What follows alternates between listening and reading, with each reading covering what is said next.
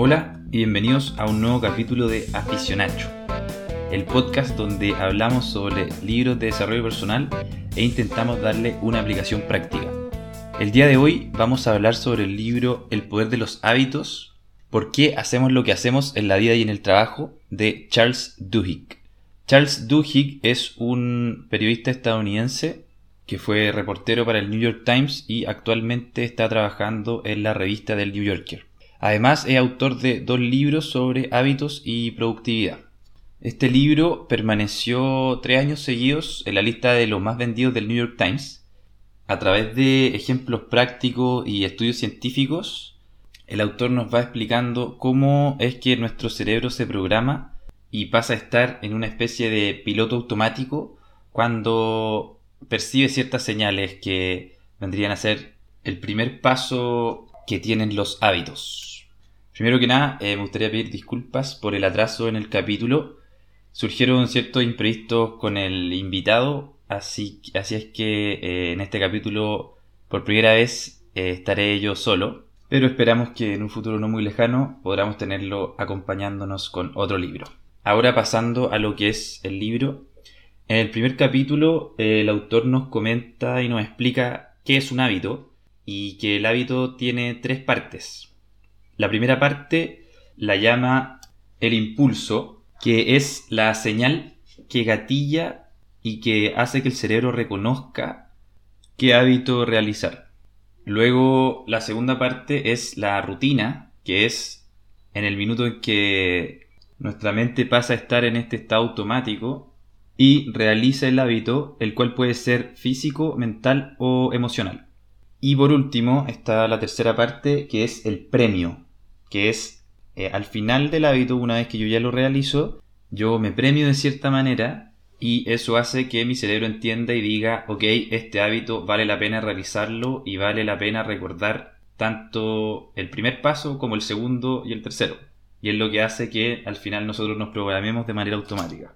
Para entender mejor este concepto, eh, el autor nos habla sobre un tipo que es un genio en términos de publicidad y que fue quien introdujo Pepsodent al mercado, que en su época cuando llegó era, lo era la única pasta de dientes y que su manera de generar clientela y que siguieran comprando el producto fue a través de la creación de un nuevo hábito, que era lavarse los dientes. Entonces, ¿qué fue lo que hizo él? Él generó una publicidad en la que quedaba clarísimo que en el fondo lo que ofrecía Pepsodent era un hábito, pese a que no el público no lo sabía, en donde el impulso, que es la primera parte del hábito, era pasarse la lengua por los dientes y lo que pasaba ahí era que cuando la gente se pasaba la lengua por los dientes sentían, sentían que había una especie de capa de suciedad o de sarro que al ocupar Pepsodent quedaba eliminada y uno quedaba con los dientes limpios y blancos. Entonces, una vez que las personas ya compraban el producto y empezaban a utilizarlo, esto se generaba un hábito, porque cada vez que sentían que sus dientes estaban con esta capa de suciedad, pasaban a lavarse los dientes y a tener el, este premio, que es el que hace que el hábito sea memorable para el cerebro y diga, ok, esto sí vale la pena hacerlo. Este es uno de los primeros ejemplos que nos muestra el autor y nos va explicando que al final cuando el cerebro ve el impulso, que es la primera señal que nos hace decir, ok, este, hay que seguir este hábito. Cuando pasa al segundo paso, que es la rutina, el cerebro busca la manera más eficiente de llevar a cabo la rutina. Es decir, el menor esfuerzo posible por llevar a cabo la rutina y finalmente terminar con el premio, que es lo que dice que ya se acabó el modo de piloto automático. Y este concepto lo demuestra con un estudio científico en donde utilizan ratas de laboratorio en el cual las meten en un recipiente que tiene una forma de T y ellos parten en la base de la T y le ponen un queso al lado izquierdo de la parte de arriba de la T. Entonces nos imaginamos una T que está la base y la parte de arriba y la parte de arriba a la izquierda estaría el queso. Entonces, ¿qué hacían las ratas? Las dejaban en, el, en el principio de esta, en la base de esta T, y cada vez que las dejaban en esta, en la base, hacían sonar un clic. Ese clic es, en el fondo, el impulso, el primer paso del hábito. Después, ¿cuál vendría a ser la rutina? Ir de a poco, iban oliendo y veían que iban sintiendo que había una. que estaban en, en esta base, iban avanzando hacia el queso. Y finalmente, cuando ya llegaban a la parte de arriba de la T, veían el queso y se lo iban a comer. Entonces, luego de hacer que las ratas hicieran esto varias veces, se iban dando cuenta de que cada vez las ratas olían menos y al escuchar este clic, poco a poco iban yendo más rápido hacia el queso. Hasta que llega un punto que la rata al escuchar el clic va automáticamente directo al queso, ni siquiera se pone a oler nada, pasa a ser totalmente un hábito. Y su cerebro en piloto automático va directo al queso sin dudarlo ni siquiera por un segundo.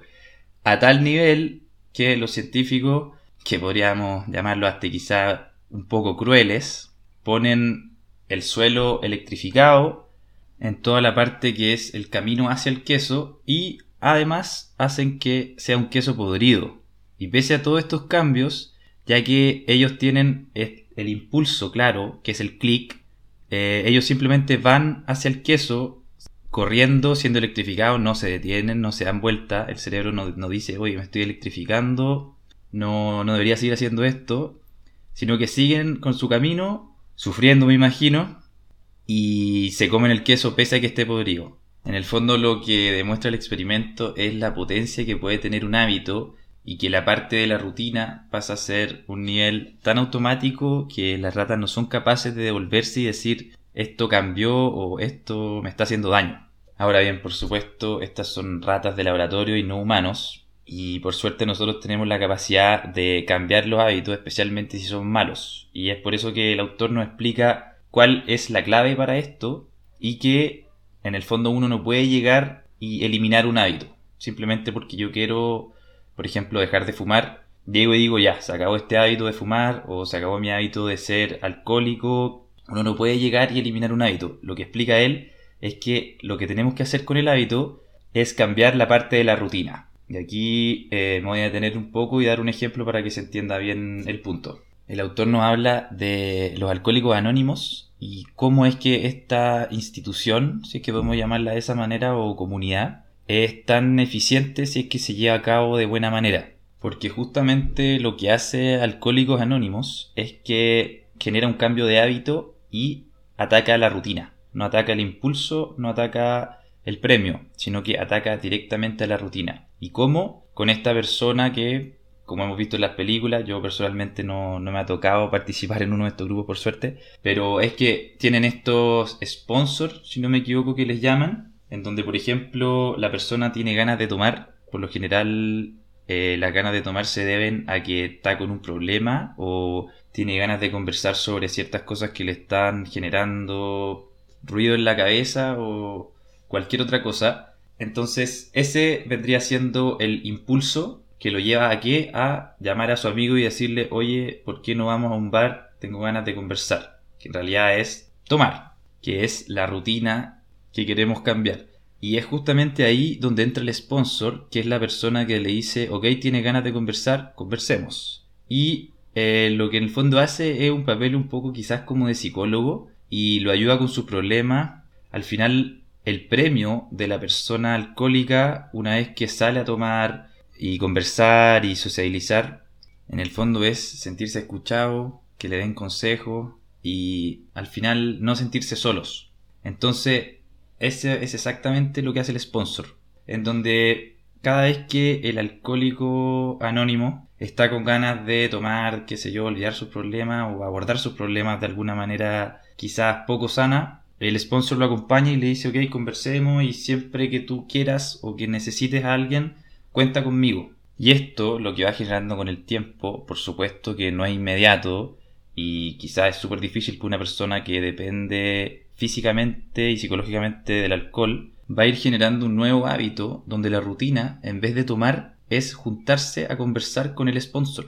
Y aquí hay otro punto muy clave que lo menciona el autor y que es súper importante para no darse por vencido, que es algo fácil de que pase, es, tener algo en que creer. Y ese algo en que creer es la comunidad de Alcohólicos Anónimos. En el fondo, el Alcohólico Anónimo dice, yo soy parte de este grupo, de que todos queremos mejorar, si los otros son capaces de mejorar, por supuesto que yo también soy capaz de mejorar. Por eso es que se generan estas reuniones en donde dicen que si ellos se presentan y van conociendo y van entendiendo un poco que no están solos en este mundo de aproblemados para en ese minuto y que esta comunidad como que todos reman para el mismo lado y en el fondo de esa manera se genera una especie de motivación extra que ayuda a que sigan en este camino de cambiar el hábito, que finalmente después de un tiempo se genera como algo automático y pasan a dejar de ser dependientes del alcohol en este caso. Entonces, resumiendo un poco la idea, en el fondo lo que dice el autor es que la gente puede ser escéptica y no creer en su habilidad propia para cambiar, pero un grupo lo ayuda al final a creer.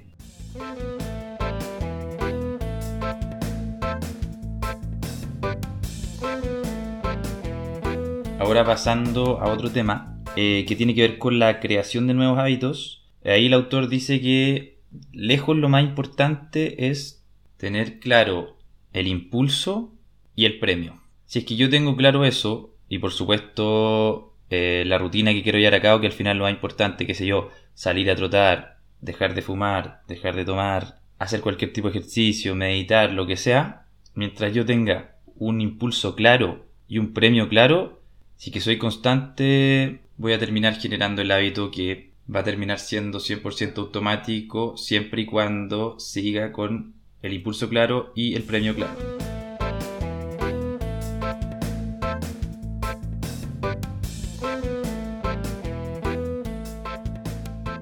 Otro de los puntos que llama la atención del libro tiene que ver con que el autor explica que los hábitos son más propensos al cambio cuando sucede un evento importante en la vida de la persona. Por ejemplo, eh, da el ejemplo de Target, que es una empresa que, una especie de supermercado que vende de todo en Estados Unidos, cómo ellos utilizaban esta estrategia para hacer que las personas al final fueran a Target y que pase a ser un hábito de compra que ni siquiera lo piensen.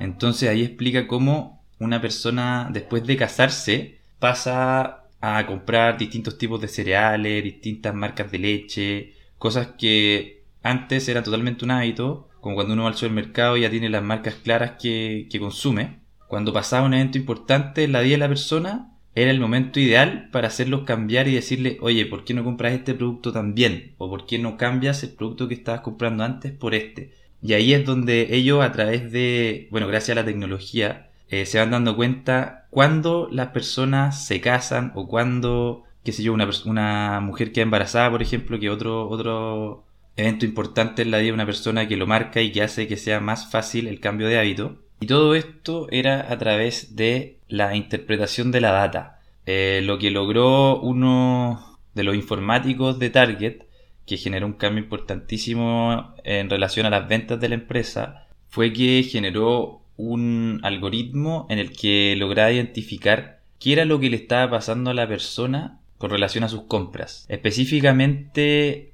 con las mujeres embarazadas. ¿Cómo se dio cuenta? Se daba cuenta de que cuando estaba empezando con su periodo de embarazo compraban cierta cantidad de alcohol gel o dejaban de comprar, por ejemplo, eh, cierto tipo de alcohol que antes compraban. Todo esto a través, gracias a que Target ofrecía, qué sé yo, descuentos por tener uno su propia cuenta, poner el root cada vez que uno compra, de, manera de poder ir identificando la compra y llevarla a un usuario. De hecho, ni siquiera era necesario hacerse un usuario, ya que con la, con la tarjeta ya eran capaces de identificar a la persona, donde vivía también todo. De hecho, fue un tema medio polémico en términos éticos, pero que Target por supuesto que lo pensó y lo llevó a cabo de una manera lo más sutil posible sin pensar sin hacer pensar a las personas que estaban siendo espiadas. Bueno, en fin, lo que logró Target con esto fue aprovecharse de este cambio importante en la vida de las personas que era en este caso la mujer embarazada. Entonces de esta manera Target fue utilizando esta data y atacando a todas estas personas a través de distintas publicidades, cupones de descuento, etcétera, los incentivaba a ir a comprar a Target, ofrecía justo lo que necesitaban y después de un cierto periodo de tiempo esto pasaba a ser un hábito. Por lo tanto, la gente pasaba a ser cliente fiel de Target.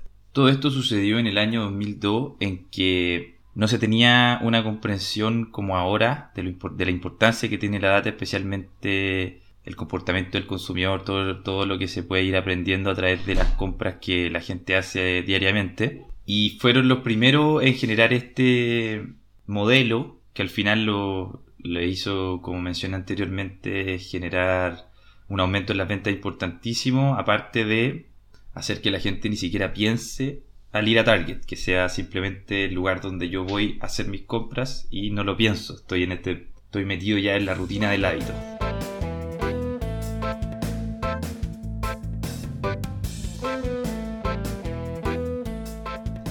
Pasando ahora a otro punto, en uno de los capítulos nos menciona cómo es que surgen los movimientos en masa y cómo se convierten en hábitos y nos da el ejemplo de lo que pasó en Estados Unidos con el racismo y qué fue lo que gatilló este movimiento de Martin Luther King, que fue el principal líder. Que todo partió cuando una señora afroamericana eh, sentada en un bus, en estos buses en que había una parte especial para la gente afroamericana y otra parte especial para la gente de raza, entre comillas, blanca, ella está sentada en un asiento que no le corresponde según esa regla y decide no pararse. Entonces esto genera toda una polémica. La gente, por supuesto, está acostumbrada a seguir la regla, a no, no desafiarla, ni mucho menos, ya que no les convenía, terminar en la cárcel, podrían hasta tener consecuencias incluso peores. Y es ahí donde eh, el autor nos explica que no solamente porque esta señora haya hecho esto, comenzó todo este movimiento y la gente se, organizó, sino que surgieron muchas coincidencias o fue justo una persona muy clave, esta señora, ya que marcaba, si lo podemos llamar un checklist que hace que estos movimientos funcionen, que nos menciona el autor, en donde se refiere a los siguientes puntos. Y aquí voy a citar textual un pasaje del libro. Un movimiento se inicia por los hábitos sociales y los fuertes lazos entre conocidos. Crece debido a los hábitos de una comunidad y los lazos débiles que mantienen unidos a los vecindarios y los clanes. Y perdura porque los líderes de un movimiento les dan a los participantes nuevos hábitos que crean un nuevo sentido de identidad y de pertenencia. Entonces, lo que pasó en Estados Unidos en ese momento fue que esta señora, que tenía, contaba con todos estos lazos de fuertes amistades, que es lo primero que hice. Además, eh, ella pertenecía a muchas comunidades distintas. ¿Y qué es lo que pasa con eso? Eh, se menciona el concepto del lazo débil, que es, a diferencia de un fuerte lazo que yo tengo con un amigo, por ejemplo, un lazo débil vendría siendo, por ejemplo, que una persona sea cristiana, que compartamos la misma iglesia o que seamos del mismo equipo de fútbol. Son lazos que me unen con la persona no de una manera fuerte, pero sí hace que seamos parte de lo mismo de una misma comunidad.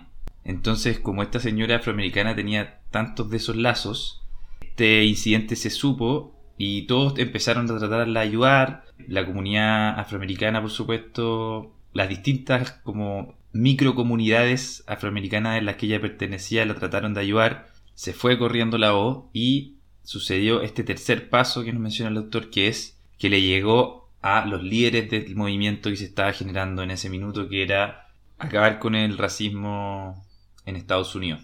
Es ahí donde le llega el mensaje a Martin Luther King y él aprovecha de generar todo este movimiento. Las distintas marchas y protestas que fueron haciendo partió por este suceso que si recordamos anteriormente, como mencionamos, cuando se genera un cambio importante en la vida de una persona, es el mejor minuto para dar nuevos hábitos. ¿Y qué hizo Martin Luther King?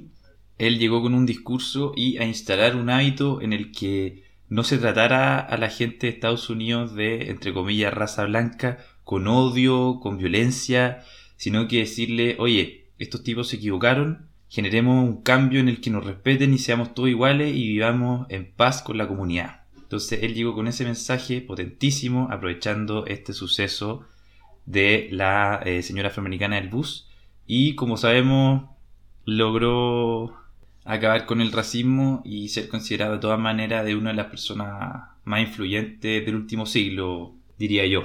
Este ejemplo de eh, la señora afroamericana, el Boo y Martin Luther King, nos demuestra lo importante al final que es entender cómo funcionan los hábitos y todos estos tips que nos va dando el autor durante todo el libro, por supuesto que yo no los mencioné todos, sino que algunos de los que me parecieron más importantes, hacen que seamos capaces de entender cómo estamos un poco programados y cómo podemos aprovecharnos de este concepto del hábito para mejorar ya sea nosotros, a los que nos rodea o algún tipo de comunidad pensando ya más en grande.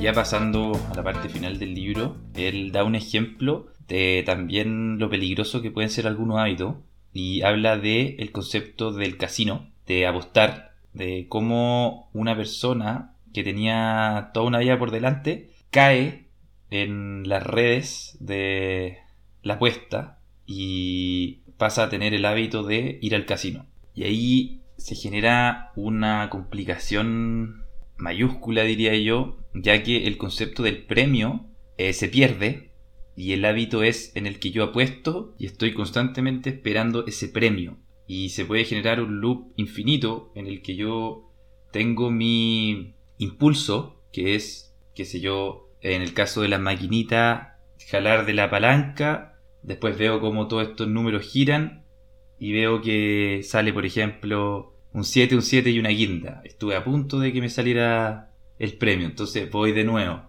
Y algo que descubrieron los casinos, lamentablemente, fue que las personas más adictas, que en este caso son aquellas personas que ir al casino ya es un hábito, descubrieron que este premio, que si recordamos es lo que nos dice a nuestro cerebro que, ok, esto vale la pena hacerlo de nuevo y esto vale la pena tenerlo como un hábito, para las personas ludópatas no necesariamente tenía que ser un premio en el que ellos ganaban.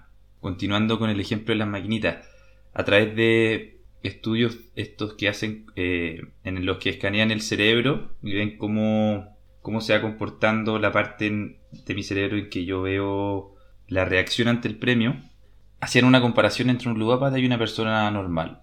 Entonces, cuando ganaba la persona normal, veían que generaba una actividad de 100, por decirlo, en esta parte del cerebro. Cuando la persona ludópata ganaba, generaba una reacción de un 105, una pequeña diferencia mayor. Pero lo interesante era que cuando era un almost win, que le llaman, que es que casi ganó, que en vez de que salga 777 y ganaste, te dice 77 y guinda y casi ganaste, a la persona ludópata se le generaba la misma sensación que cuando ganaba, versus la persona normal que era la misma sensación que como si hubiera perdido. Entonces los casinos ahí, ¿qué hicieron? Hicieron que la probabilidad de que pase un almost win, esto de que casi gane, la aumentaron a un porcentaje mucho mayor al que estaba. ¿Para qué? Para que este hábito se siguiera manteniendo y que el ludópata siguiera gastando, gastando y gastando. Y es a tal nivel esto de gastando y gastando y gastando que el ejemplo que nos da el autor en este, que es el último capítulo, habla sobre una, una mujer que es totalmente ludópata y el casino ya comprende la actividad ludópata y sabe cómo manejarla y cómo aprovecharse de esto. Ellos tienen tan claro que esta mujer va a apostar y apostar y apostar y sin parar que la invitan a hoteles carísimos, le dan incluso fichas para que gaste. Si no me equivoco, en un minuto le dicen, ok, acá hay 10 mil dólares para que empiece a pasarlo bien. Y ella simplemente iba y no se daba cuenta. Y decía, una vez que yo recibí esa invitación, que era un impulso, ella menciona y dice, era como si mi cerebro se apagara y simplemente aceptaba sin dudarlo. Entonces de esa forma el casino se aprovecha ella y queda prácticamente en la bancarrota.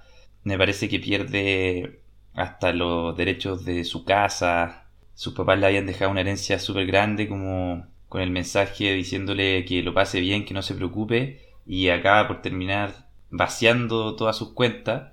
Y en fin, lo que quiere demostrar el autor en este capítulo es que lo importante que es racionalizar los hábitos y también lo clave que es tener gente cerca que sea capaz también de verlo. Porque como ella decía, a ella le invitaban y su cerebro se apagaba y decía voy. Entonces es súper complicado estar en esa situación y de hecho pasa a ser quizá una un abuso al, a la persona enferma, diría yo, en este caso enferma de ludopatía. Y con esto cerramos el capítulo de hoy. les voy a dejar una frase para terminar que dice lo siguiente. Toda nuestra vida, en la medida en que tiene una forma definida, no es más que una masa de hábitos prácticos, emocionales e intelectuales, organizados sistemáticamente para nuestro bien o nuestra aflicción, y que nos llevan irresistiblemente hacia nuestro destino, cualquiera sea este último. Con esto terminamos el capítulo de hoy.